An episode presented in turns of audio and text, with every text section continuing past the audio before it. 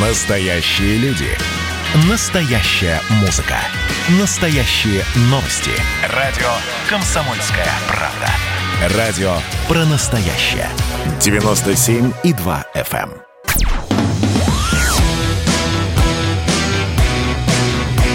«Война и мир» с Андреем Норкиным. Итоговая программа о политических сражениях и мире вокруг нас. И Валентин Алфимов также в студии «Комсомольской правды». Всем здравствуйте. Здравствуйте. Ты будешь здороваться? Здравствуйте. Да, конечно. Молодец. Вот учить надо тебя, молодого. Ну, сегодня, на самом деле, правда, вот можно говорить, итоговая программа, потому что уже закончилась первая неделя декабря, пора итоги подводить, и у нас сегодня замечательно есть такая возможность. А, Официальный представитель МИД России Мария Захарова сегодня у нас а, в прямом эфире. Мария Владимировна, я вас вижу, вы нас слышите? Да, я вас и слышу, и вижу. Ага, все отлично. Ну что, начнем. А, Такая банальность уже.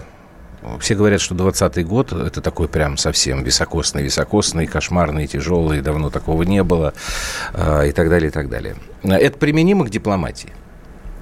Знаете, я вначале хотела бы вас немножечко разочаровать, потому Так. что, а, несмотря на мою к вам любовь, а, я не смогу сегодня подвести итоги, и вряд ли у нас она получится итоговой. А это же зависит от того, причин. какие вопросы мы будем задавать. Да, ну вы так анонсировали, что а, можем подвести итоги. Мне кажется, во-первых, еще рано, даже не с точки зрения суеверия, а просто потому что... а, Врожденный оптимизм, говорит вас, Мария Владимировна. а, врожденный реализм. Ну, хорошо, пусть будет Вот, реализм. поэтому, мне кажется, во-первых, год еще не закончился, это раз. То есть нас еще э, какая-нибудь гадость ждет. Почему? Нас ждет не гадость, нас Так. ждет э, важное событие. Вот 17 декабря пресс-конференция президента То Российской есть он Федерации. будет Я итоги думаю, что- подводить, да? Я думаю, что, конечно, э, и внешняя политика э, будет э, одной из таких э, важных центральных тем. А вообще у нас есть традиционный формат для подведения итогов года, внешнеполитических итогов года. Это пресс-конференция министра иностранных дел России. Она обычно проходит в январе, сразу после новогодних праздников.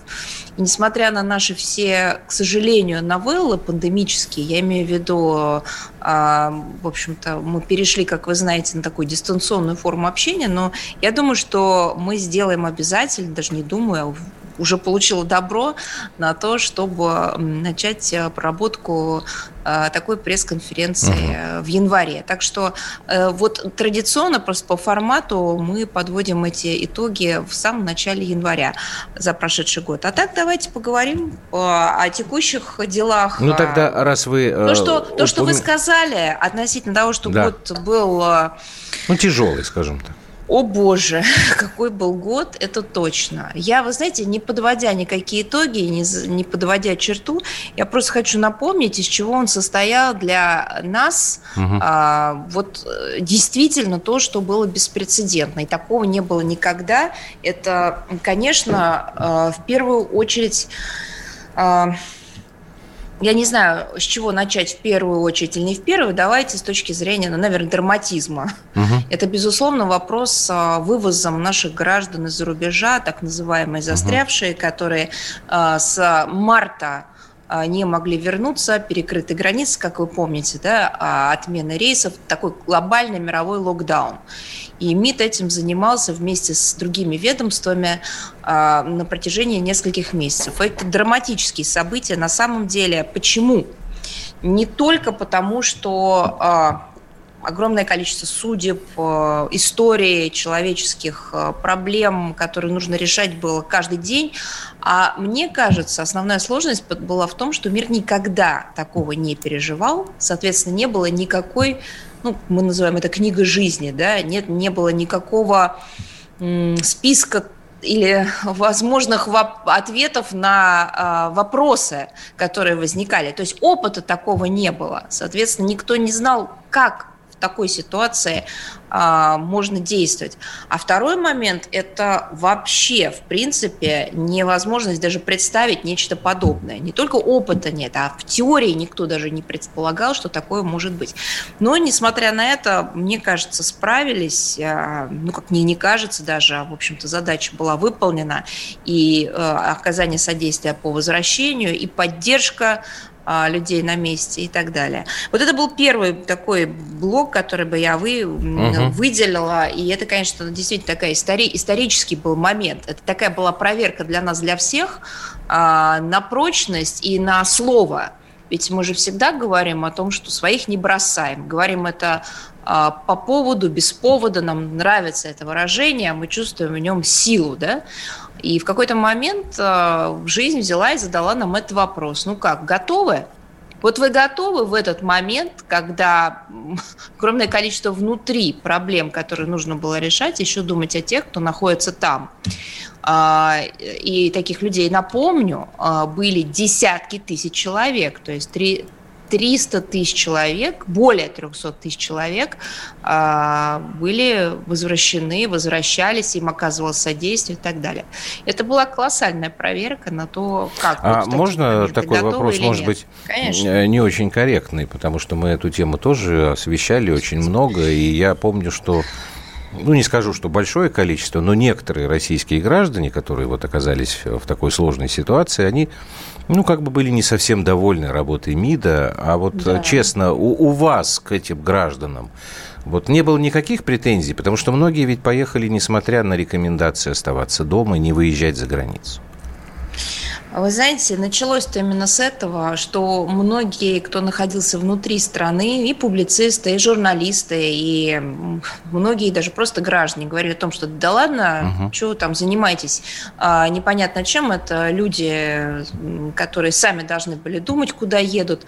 И нам пришлось, понимаете, мы в данном случае оказались как бы между двумя... А, между Сциллой и Харибдой.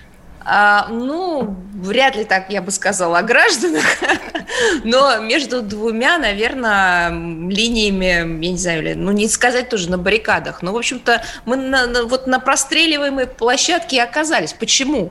Потому что, с одной стороны, мы действительно понимали, что многие поехали, несмотря на предупреждение, и там, оказались в ситуации, в которой могли бы не оказаться. А с другой стороны, мы вынуждены были их же еще и защищать от ага. тех, кто говорил о том, что да не занимайтесь ими. И это была, знаете, такая двойная сложная задача. Я процитирую вам Сергея Лаврова, который которому задали такой же вопрос, он сказал, что, вы знаете, ну, много что хотелось сказать э, в тот момент, но наша задача была мобилизовать усилия э, для того, чтобы им помочь а, ну, да, друг другу говорили и разбирали эти ситуации, и общались с нашими посольствами, консульствами. И, конечно, в ходе этих наших общений много что мы говорили друг другу, и зачем, и почему, и так далее. Но это не отменяло необходимости помочь. И, кстати говоря, на тот момент вот я просто понимала, что это а, просто уменьшит силы которых и так тогда не было, потому что мы не спали, потому что мы здесь сидели просто круглосуточно, и нужно было их просто, эти силы экономить. И поэтому на вот такое, знаете, что ли, ну, даже на досаду мы решили не, не тратить а, эту энергию, а копили ее для настоящей помощи. А вот чтобы э, не уходить далеко от коронавирусной в этой тематике, э, информация появилась сейчас о том, что наше генконсульство в Нью-Йорке закрыто на карантин. Вот э, не могли бы вы прокомментировать? Все-таки российские граждане остаются, им нужна какая-то там консульская Генконсульство помощь. где? В Нью-Йорке. А, в Нью-Йорке. Значит, э, вот это второй блок, э, о котором я хотела бы сказать, когда вы спрашивали о том, что принес нам угу. этот э, год, это то, что мы до сих пор уже не освоили, а освоились, сначала освоили, а потом освоились, и до сих пор находимся в новой для нас форме работы. Она тоже в данном случае состоит из двух частей. Первое – это работа нашего центрального аппарата и загранучреждения, потому что мы, ну, я не буду говорить, говорить точные цифры, ну, примерно 50 на 50, 40 на 60 находимся в состоянии работы на удаленке, я имею в виду угу. коллектив, то есть мы меняемся. Руководство остается на местах, а сотрудники, они меняются, э, есть соответствующий график и так далее. Такого раньше не было. А, то же самое касается наших загранучреждений. Многие из них закры, э, закрыли прием, личный прием, работают дистанционно, дистанционная работа продолжается продолжается. К сожалению, это требует больше времени. А, просто многие услуги, которые оказываются нашими консульскими учреждениями, они теперь просто более, занимают большее время. Соответственно, очередь а, электронная, то есть какие-то новые вещи появились. А второй блок вот э, такой нового, новых форм работы связан с тем, что и международные мероприятия тоже перешли в основной своей массе в дистанционный онлайн виртуальный формат. Сократилось количество визитов, а я вам хочу сказать, что март, апрель, май их вообще и не было. А, первый был а, Минск, Э, Белград, насколько я помню, по-моему, где-то в июне. Uh-huh. Вот были первые, первый такой прорывной, что ли, визит э, после трех месяцев затишья. А международные многосторонние форумы, они, в принципе, ушли вот в наш с вами нынешний формат общения. Это тоже стало новостью. Мы к ней были готовы с точки зрения информационной работы, потому что вот эта студия, из которой я вещаю, мы ввели как раз в январе э, в эксплуатацию. Хотя место прежнее, просто мы ее оснастили всем необходимым. У нас было несколько локаций, несколько мест в МИДе, где мы уже это все осваивали на протяжении нескольких последних лет. Но при этом это касается информационной работы, это открытое общение, uh-huh. это общение со СМИ. А есть э, форматы, это и участие в заседании правительства, и э, там совбезовские мероприятия, которые проводятся абсолютно в закрытом режиме. Это uh-huh. требовало соответствующего, соответствующей подготовки. Понятно. Вот, поэтому многие консульства и многие посольства, они действительно закрыты для личного угу. приема, но онлайн они, они материалы принимают, информацию Понятно. принимают и так далее. У нас перерыв, перерыв две минуты, у нас Мария Захарова в гостях, и сразу возвращаемся. «Война и мир» с Андреем Норкиным. Каждый вечер слушайте на радио «Комсомольская правда» медиапроект «Война и мир». Это больше, чем радио, телеграм и YouTube. Пять признанных авторов не только подводят итоги дня, но и стараются влиять на дальнейшее развитие событий. За каждым ведущим закреплен свой день недели. Вторник – телеведущий Андрей Норкин. Ну что такое холодная война? Вроде не война, но и не мир явно. Вот мне кажется, у нас такая же история. Среда. Политический журналист. Летописец земли русской Роман Голованов. Будем уже вместе распинать грешников, сжигать их, о чем только можно. Так что вы тоже там готовьте керосин, спички. Можете нам помочь в роли этой инквизиции. Четверг. Глава ВЦИОМ Валерий Федоров на Землю, идем в мир, так сказать, но тот мир, который раньше писался через «и» с точкой, и в конце был твердый знак. Пятница. Публицисты Олег Кашин и Мария Баронова. Мы опять разругаемся, но потом когда-нибудь помиримся, тем более действительно война и мир, как полагается. Третья мировая война наступала за наш последний там года два уже раз семь. Можно расслабиться, все нормально. Ну а по понедельникам рулевым «Войны и мира» становится специально приглашенная звезда. «Война и мир». Слушайте каждый будний день с 6 до 8 вечера по московскому времени.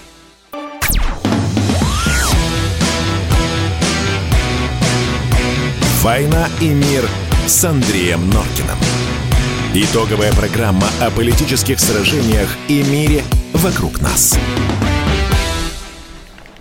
«Война и мир» э, в эфире «Комсомольской правды». В студии Андрей Норкин и Валентин Алфимов mm-hmm. и Мария Захарова. раз, дорогие друзья. А, официальный представитель Министерства иностранных дел вместе с нами в прямом эфире. А, не подводим итоги года. Это будут делать сначала Владимир Путин, потом Сергей Лавров уже в январе. Но, тем не менее, а, нечто похожее получается. Мария Владимировна, вот вы говорили сейчас о российских гражданах, которые оказались в сложной ситуации во время эпидемии. Но они все-таки поехали отдыхать, находились, пусть и в не самых лучших условиях, на, на курортах. К сожалению, по-прежнему остается большая группа российских граждан, которые удерживаются за рубежом, удерживаются, э, как правило, несправедливо. Я их сейчас всех перечислять не буду, но вот я знаю, что в конце прошлой недели вас спросили, вы, вернее, комментировали историю с Алексеем Никифоровым, который в Дании находится, тоже задержан, обвиняется он в шпионаже. Э, есть ли какие-то вообще новости и можно ли ждать каких-то позитивных изменений в судьбе всех этих людей в следующем году? Ну вот я хочу сказать, опять же, не могу с вами согласиться, а, и даже тут не вопрос согласия или не согласия, а вопрос фактологии. Те люди, которых вывозили несколько месяцев, это отнюдь не отдыхающие в целом. Э, там был большой процент отдыхающих, и они э, организованных туристов и удалось э, вывести практически сразу. Там, в конце марта, в начале апреля этот вопрос на 95% был закрыт. Ну, оставались и индивидуальные туристы, но вопрос-то был не в этом, было огромное количество людей, которые там живут, например, угу. находятся с семьями. Это дети, которые поезжали к родителям или к бабушкам, дедушкам, которые учатся, которые работают. Тем не менее, наши... они находились на свободе. Не, нет, да, безусловно. Я понимаю. Сейчас, сейчас, сейчас угу. вот, а, Андрей, я же я же знаю, я же не ухожу от вопроса, я хочу просто расставить все акценты так, как нужно это сделать. А, это были и наши нефтяники, и, и врачи, и преподаватели и так далее. А вот теперь о тех, кто был а, на свободе, а кто и не был на свободе, потому что были и те, которые не были на свободе. Мы занимались в том числе и их судьбой. Это огромное количество наших, к сожалению, огромное действительно количество по миру людей, которые были в заключении, под следствием, следствием, но при этом не на форме домашнего ареста, а именно в заключении. В тюрьме уже после вынесенных приговоров мы занимались их судьбой. Многих а, а, нужно было депортировать, то есть были те, кого местная сторона а, должна была депортировать, а вывозить их было не на чем из-за локдауна. Были и такие случаи. Поэтому в тот момент были все. То, о чем вы спрашивали, это, конечно, отдельная история. Она не связана ни с локдауном, ни с пандемией. Это, понимаю, да это а, то, чем занимаются все дипломатические представительства и России, и зарубежных стран. Это часть их работы, связанная с защитой интересов граждан, в том числе те, которые сталкиваются с а, либо нарушением их прав, либо сами становятся правонарушителями и дальше попадают в тюрьму и так далее, и так далее.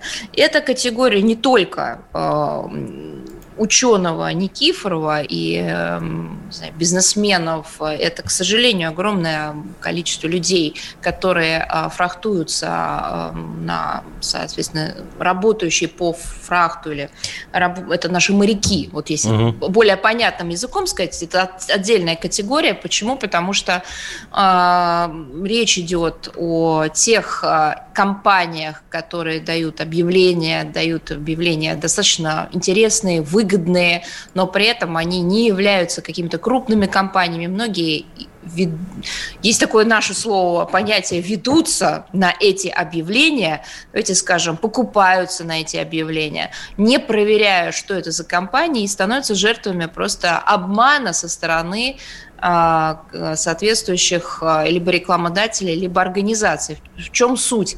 Их нанимают не просто на а, работу легальную, правовую, находящуюся в правовых рамках, а, к сожалению, изначально понимая, что они будут заниматься правонарушением. В первую очередь это перевоз, например, контрабанды. Второй момент, связанный с подобными случаями, это а, сейчас, вы знаете, перевоз а, людей, мигрантов. А, опять угу. же, незаконно все это происходит.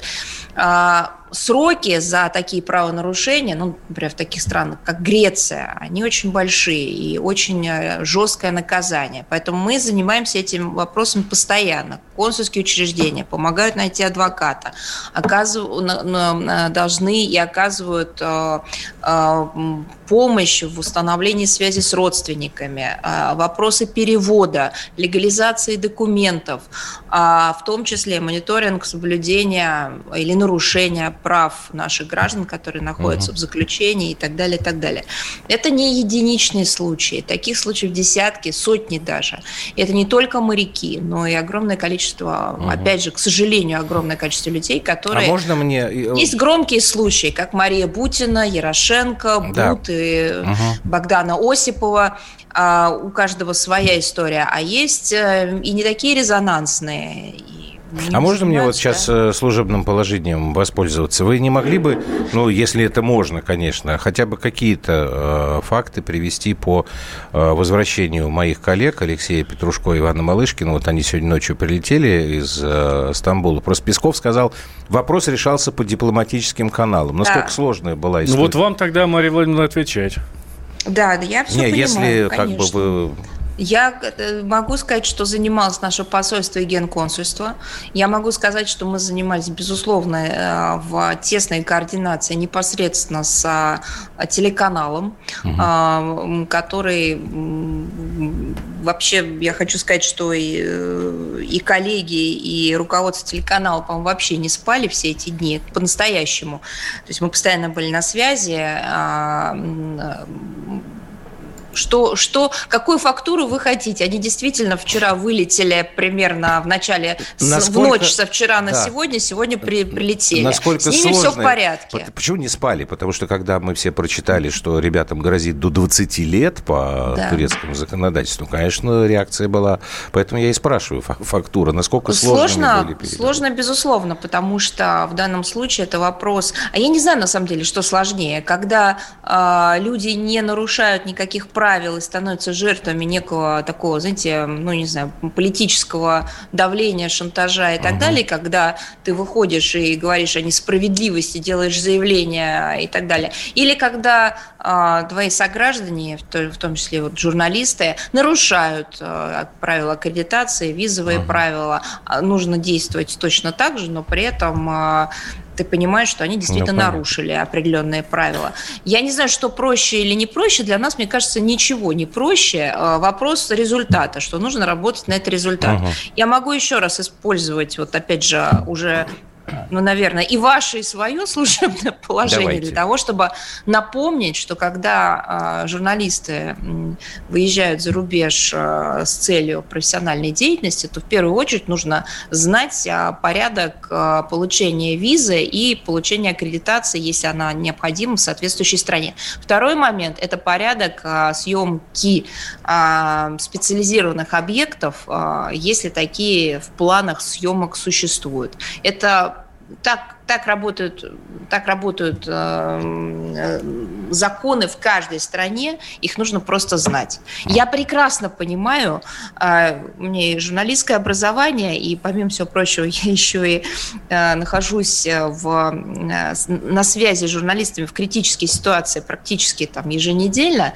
Я прекрасно понимаю, что иногда качество сюжета, качество материала требует э, молниеносной реакции.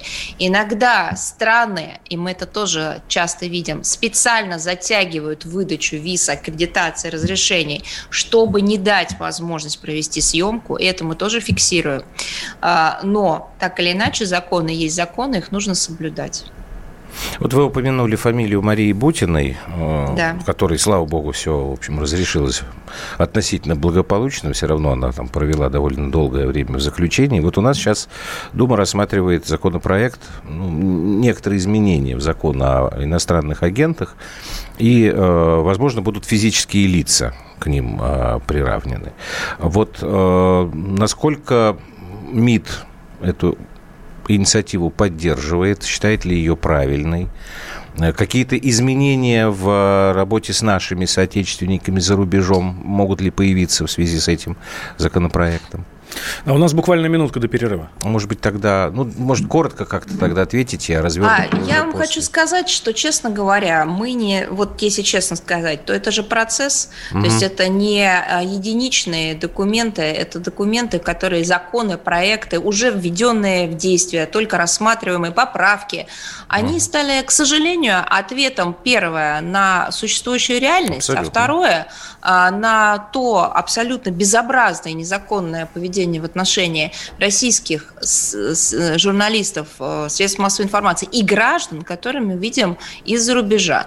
Это меры, так или иначе называйте как хотите, но это меры защиты своего информационного пространства, своего медиапространства, э, своих медиа. Почему? Потому что зеркально очень часто отвечать не получается, потому что мы не в равных условиях. Какое количество журналистов, э, тех же самых, не знаю, работает наших за рубежом, а, оно непропорционально зарубежным журналистам, количество медиа, финансовые возможности несопоставимы, а, визовые ограничения и так далее, и так далее. Поэтому в какой-то степени это, даже не в какой-то, в большой степени это является ответом на да, то, спасибо. Спасибо. с чем мы столкнулись. Угу. Вернемся после новостей. У нас в гостях Мария Захарова. «Война и мир» с Андреем Норкиным. Ну что, это хроники Цыпкина на радио «Комсомольская правда». Имеет ли право звезда напиться, принимать наркотики и вообще вести образ жизни, который не может послужить примером подрастающему поколению? Что делать в принципе с алкоголизмом? Ну, перебрал в барик. Со всеми бывает. Приехала полиция. Забраться на постамент, тереть э, каменный э, член и думать, что произойдет с тобой чудо. Звонит бабушка. Она говорит, не имею никаких претензий к тому, что ты используешь мат. Можно не позорить меня на всю страну и вся в своем посте написать грамотно с мягким знаком. Известный писатель Александр Цыпкин ведет дневник специально для радио «Комсомольская правда». Без купюр и цензуры. Хроники Цыпкина. Слушайте по пятницам в 10 вечера по Москве. Я, правда, к сожалению, сразу сяду.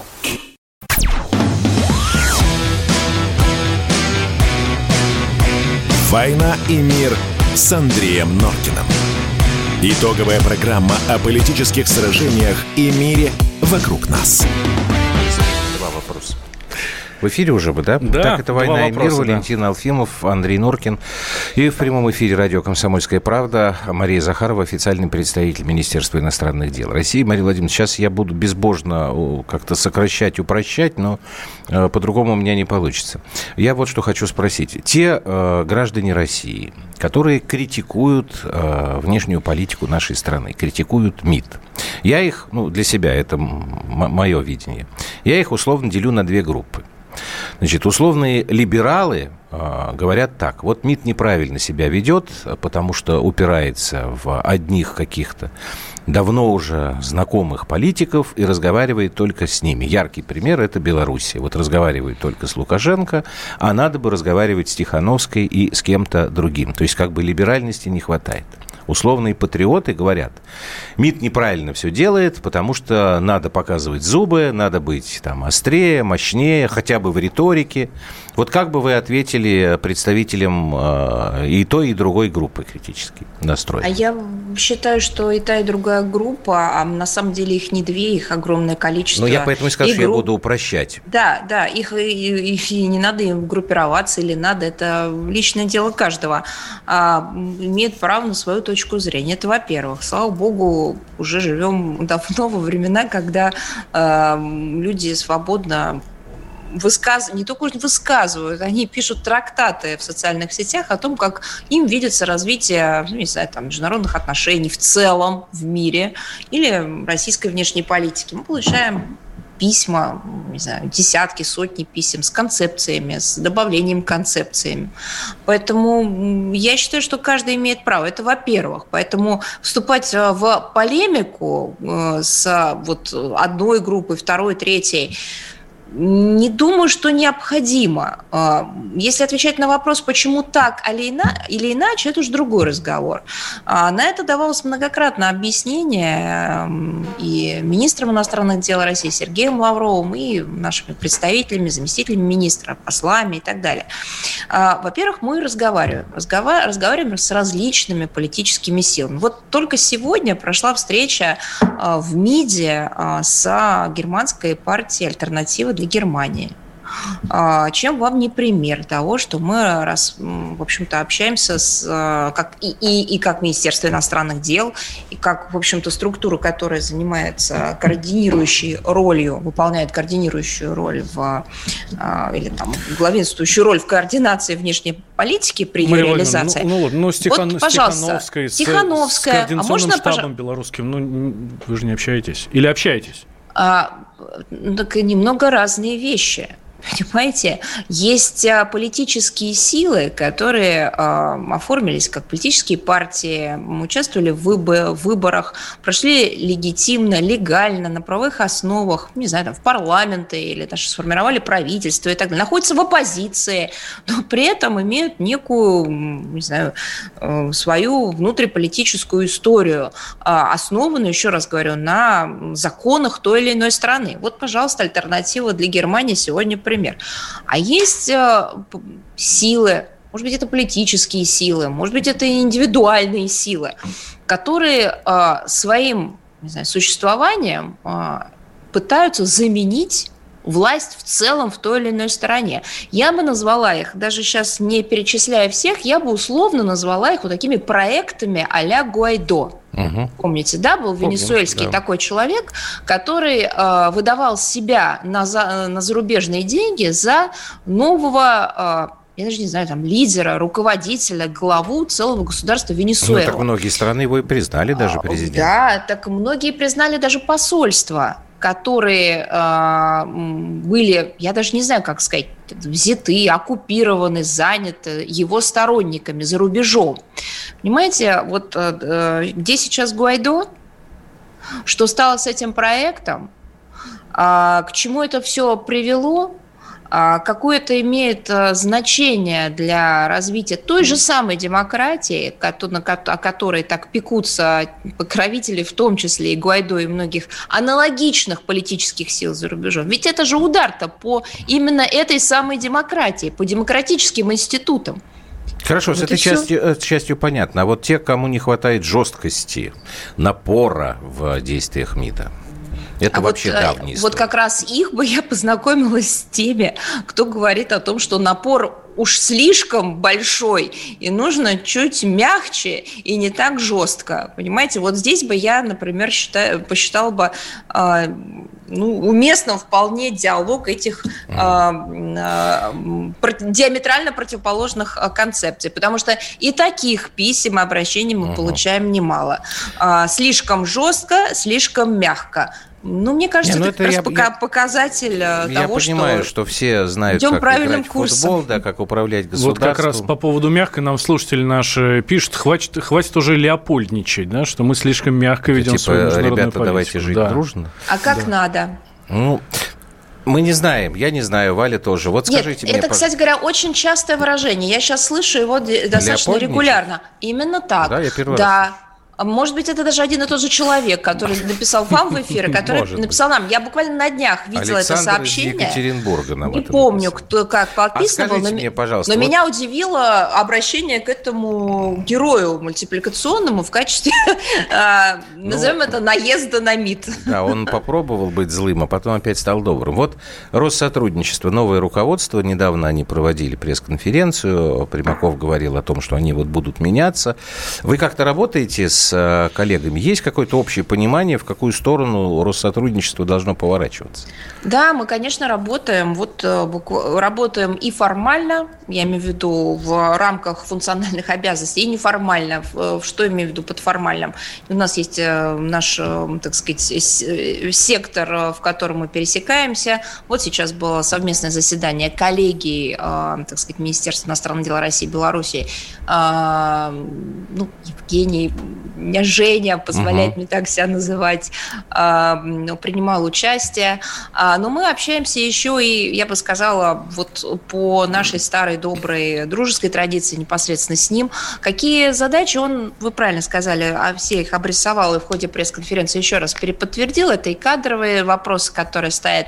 И мне кажется, модернизация всего этого направления, потому что оно, слава богу, у нас есть, и слава богу, оно у нас работает. Но, но мне кажется, действительно, он абсолютно прав в том, что уже э, нужно э, хвалить э, это направление не за его существование и не за то, что оно в принципе работает, а уже нужно выходить на новый уровень, а, делая его более современным. Так вот, есть не, понимание не ждать, того, когда придут к нам. Какой и когда это прис... будет новый уровень? Потому что вот да, критика, опять конечно. же, была, что слишком много кокошников, там, казачьих, э, при всем уважении, ансамблей, песен и плясов. А вы бы лучше попсу русскую вывезли тогда, и был, был бы...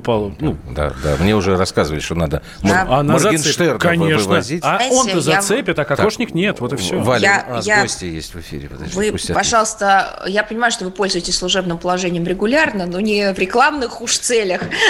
Почему? Вы знаете, так, ну тогда и мне позвольте. Я вам Да. хочу привести один пример, потрясающий, когда а, мне сказали а, мои китайские друзья, они сказали, что они были а, не то что приятно удивлены, они были в хорошем смысле шокированы, узнав а, пару лет назад, что балет Тодос – это российский балет, что это наш балет, что это из России. Они видели ролики, они смотрели их, и они считали это образцом современного такого вот э, как сказать, популярного танца. Я не очень хорошо разбираюсь в нюансах. Да э, ладно, да простят вы-то- меня. Вы-то не Нет. разбираетесь в танцах, Вот Мария Владимировна. В извините. практике я разбираюсь лучше, чем в нюансах теоретических. Поэтому я не знаю, как это точно называется, но они мне сказали, что а почему вы не привозите э, вот такие коллективы, современные? Почему наша молодежь в Китае, а э, речь идет не только о молодежи там, в привычном понимании, речь идет в том числе и о детях, потому что дети сейчас очень активны, начиная с первого же класса, может быть, даже и раньше. Почему мы не знаем это? Потому что это вопрос абсолютно справедливый. Ведь старшее поколение – это и русисты, и те, кто еще учились 50-е, 60-е годы, или их потомки, они действительно а, любят хор Александрова, они действительно любят а, классический балет наш, они действительно любят наши народные танцы и так далее. Но классический балет сейчас и в Китае развит. Этих людей благодаря не надо- нашим же хореографам, которые там Этих преподавали. людей не надо их не надо агитировать. Вот, вот проблема. Их не надо Вот, их агитировать. не надо агитировать, а они знают, э, любят и будут сами, а, не знаю, лоббировать а, приезды тех или иных коллективов. А молодежь хочет то, что современное, то, что им близко. А, Поэтому, конечно, такой вопрос, а, безусловно, есть. И он, а, но это не только вопрос Россотрудничества, это Да, вопрос, в том числе, и Ми- Министерства культуры и в целом, мне кажется, в, в целом нашей страны. Ну, это вот одна из задач. Не то, что а, ожидать, или вопрос не в том, что работа должна строиться а, на ожиданиях, когда на, к нам придут и нас поймут, и нас примут такими, какие мы есть. А что касается мягкой силы, то она должна, она же теперь не столько мягкая называется в мире, она называется не soft power, она называется smart power, она называется умной силой. Она должна сама, наверное, принимать те или иные образы и формы, которые доступны, которые понятны, которые интересны в той или иной стране. Да. Но об этом, собственно говоря, э, Евгений Примаков и говорит. Это вопрос цифровизации, Понятно. то есть э, вопрос э, диджитализации, цифровой дипломатии. Всё, и с- я ну, понял. и так Сейчас далее, и так далее. Прервемся. Давайте продолжим Мгм. после перерыва. Через две минуты никуда не переключайтесь, друзья. «Война и мир» с Андреем Норкиным. Когда градус эмоций в мире стремится к своему историческому максимуму. Когда каждый день — это война и мир в одном флаконе. Когда одной искры достаточно для пожара планетарного масштаба. Такое время нельзя оставаться спокойным и равнодушным. На радио «Комсомольская правда» стартовал сезон высокого напряжения. Новости со скоростью телеграм-каналов. Эмоции на грани дозволенного. Гости с Олимпа и со дна. Только высокое напряжение спасет мир. Разряд.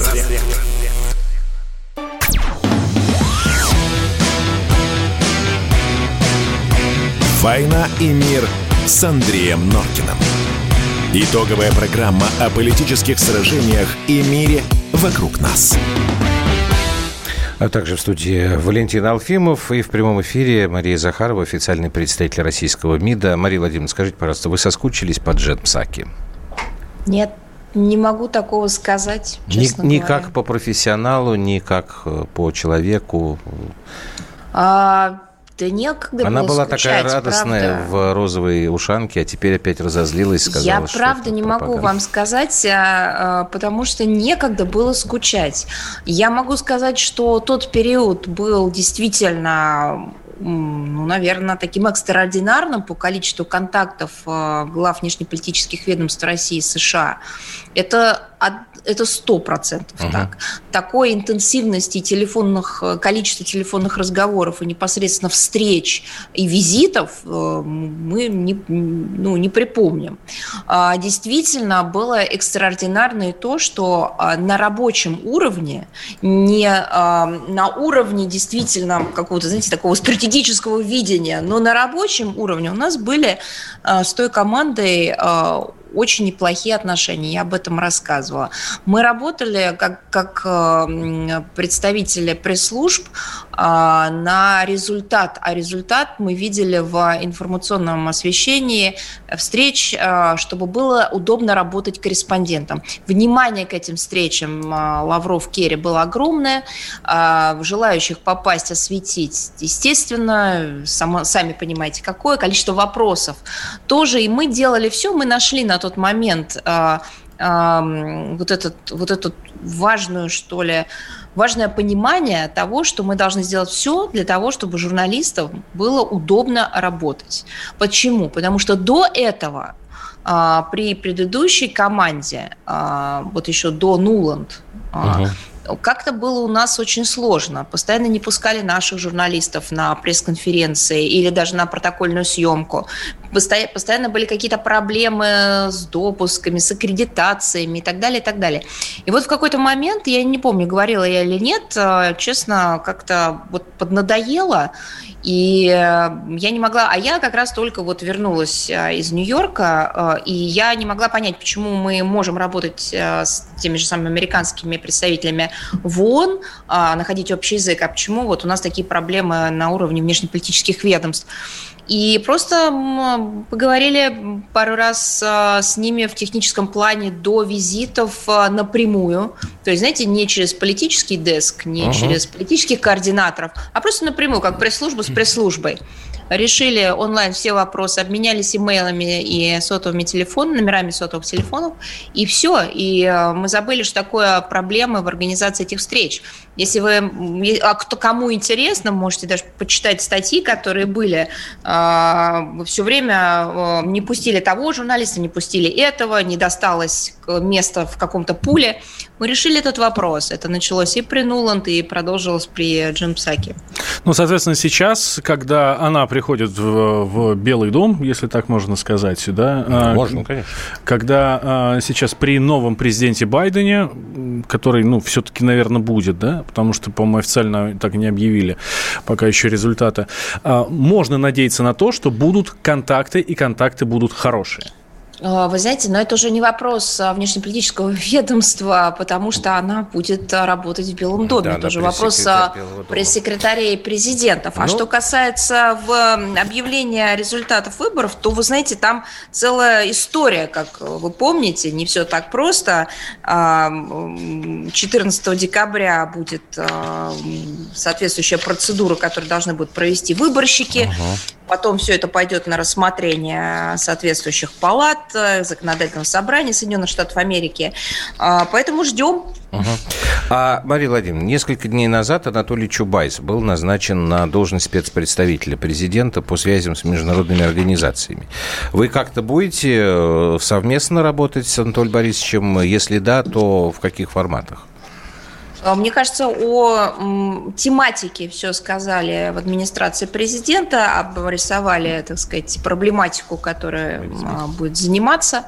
Вот, э, собственно говоря, из этого исходим.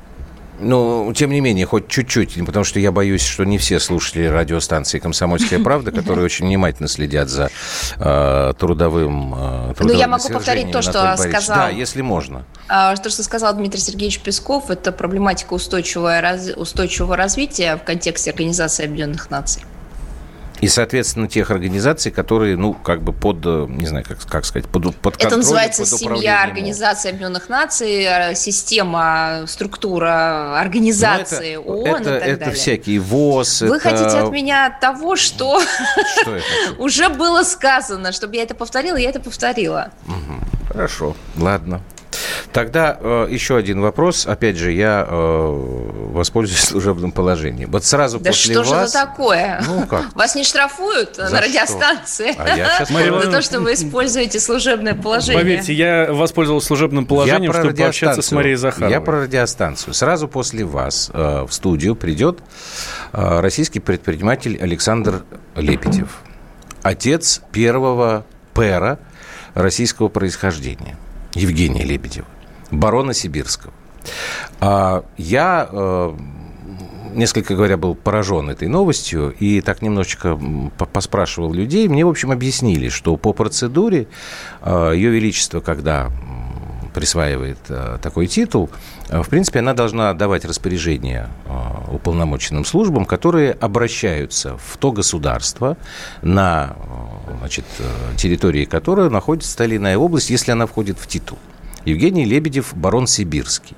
Скажите, пожалуйста, а было ли обращение какое-то в МИД или, там, не знаю, еще куда в нашу страну э, с просьбой предоставить такую возможность? Если не было такого обращения, я вот, например, э, слышал, что говорил господин Веленбахов, он крайне тоже удивлен. Будет ли МИД как-то реагировать на это? Что-то, значит, взяли Ну, барон вы знаете, Сибирский? м, нет, мне кажется, эта новость, э, вот ее, эту новость рассматривали совершенно не с того угла, э, с которого стоило бы А с рассмотреть. какого? А Надо. вот э, все как-то сконцентрировались э, на том, как-то это каким-то странным образом начали привязывать к вопросам суверенитета, а уж это точно к этому никаким образом не относится. Это внутренняя, м, не знаю, кому-то э, кажется интересной, кому-то кажется устаревшей система титулов, званий э, в Британии. Она вообще не связана с нашей страной никаким образом. Я бы, например, ее рассматривала эту историю а, как, э, не знаю, вот, наверное, такое проис- происходит впервые, по крайней мере, в новейшей истории, когда человек, который является, в общем-то, непосредственно выходцем из нашей страны, попадает э, в британские такое законодательное собрание, может ему из первых уст рассказывать о том, что э, видит, слышит, что происходит у нас. Почему нет? это- Почему не это- это рассматривать можно? это? Это можно рассматривать как некий инструмент вот этой самой smart power, о которой вы говорили? Я, честно говоря, все-таки инструмент это что-то такое специализированное. А, То, что в Британии существует а, дефицит на информацию правдивую о нашей стране, это я вам могу подтвердить. Я думаю, что вы сами об этом знаете. Если вы будете читать их газеты, то вы не узнаете не то, что страну, вы себя не узнаете. А, Поэтому, а, может быть, это станет для них а, таким интересным способом узнать что-то о той стране, о которой они говорят практически ежедневно, и, и при этом ничего не знают достоверно. Ну, с высокой долей вероятности. А вот мы сейчас э, сразу после нашего с вами эфира, Мария Владимировна, спросим у Это- Александра да. Лебедева, все ли там правильно рассказывает Хорошо. Евгений Лебедев У нас осталось 4 минуты. А, Мария Владимировна, главные по ожиданиям вашим, ваших коллег, геополитические вызовы, с которыми мы столкнемся, ну, может быть, даже не в следующем году, там, а в первом полугодии. Да, конечно, последствия во всех смыслах пандемии, безусловно, мне кажется так. Потому что это последствия, а, они имеют а, отношение или им влияют э, не только на э, здоровье, это вопрос не только здоровья нашей планеты, я имею в виду населения, не только здоровья людей. А, Здесь все. Это и экономика, это и социальная стабильность, это и а, международные отношения в целом, это хозяйственные связи и внутри государств, и вовне, это привычные традиционные уклады, опять же, касаемо бизнеса, не знаю, отдыха людей, а, образа жизни а, стран и народов. Это вопрос, безусловно, вакцинации, это вопрос да всего, это коснулось всего. Нет такой сферы жизни, которая бы не оказалась затронута либо самой пандемией, либо ее последствием. Это и вопросы образования, это вопрос целых э, вот вы знаете, я на днях э, м, опубликовала у себя в соцсети, в Фейсбуке, в аккаунте фотографию того, как украсили у нас дома ну, какой-то элемент новогоднего украшения. Мне женщина одна написала с такой досадой. Вот вы пока там, елочку фотографируете, а, а мы полгода сидим без работы. Оказалось, что да, это было, безусловно, может быть, несправедливо и не уверена, что правильно, потому что ну, нельзя отчаиваться и нельзя поддаваться вот этому, а, знаете, гнетущему ощущению, что и праздник это не будет. Но в ее словах есть правда. Она говорила о том, что она представляет или она работает в коллективе, в танцевальном коллективе, и что без а, реальных репетиций никакой работы... Понятно. Мария Владимировна, ну, извините, не ради будет. бога, да, вот, время Вот вам маленький пример. Это все-таки не, да. не функция МИДа этой женщине помогать. Нет, Спасибо нет. вам большое. Мария Захарова, официальный представитель МИДа России в эфире «Комсомольской правды». и мир» с Андреем Норкиным.